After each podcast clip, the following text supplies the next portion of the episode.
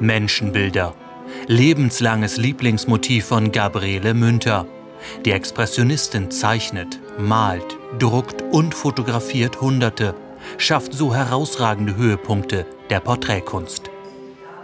Das ist wirklich, äh, glaube ich, sehr einzigartig, dass ähm, eine Künstlerin oder ein Künstler sich so unterschiedlich äh, diesem einen Thema gewidmet hat. Und äh, daher umso erstaunlicher, dass es die erste Ausstellung ist, die sich mit diesem Thema beschäftigt.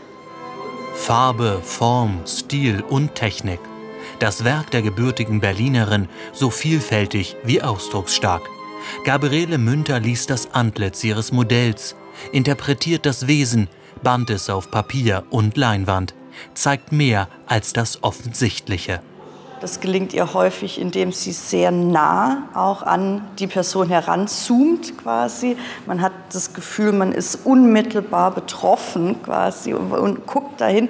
Also auch das Werk hinter mir, ihre erste Druckgrafik zeigt ja einen weiblichen Kopf wirklich in ganz engem Ausschnitt und dadurch hat es etwas, was uns ergreift und was auch überzeitlich ist. Also es könnte ja auch ein Plattencover aus den 70er, 80er Jahren sein. Lange steht Gabriele Münter im Schatten ihres Lebensgefährten Wassily Kandinsky. Eine Leistung der neuen Ausstellung, das Werk der Blauen Reiter Mitbegründerin vom biografischen Überbau zu befreien. Mit rund 80 Arbeiten ihrer herausragende Kunst und Fotografie in den Vordergrund zu rücken das wird ihr gerecht und das wird ihrem Werk gerecht, weil dadurch, dass man sie immer reduziert hat auf die Zeit mit Wassily Kandinsky, die ja nur ein paar Jahre waren, und dann gesagt haben, nachdem er weg war, 1915, 16, hat sie nichts mehr geschaffen, das ist einfach falsch und stimmt nicht. Eine, viele ihrer größten Werke sind aus der Zeit danach, aus den 20er, aus den 30er Jahren.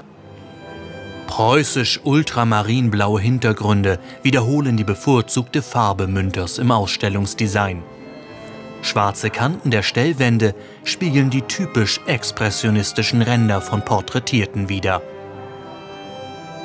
Gabriele Münters Menschenbilder.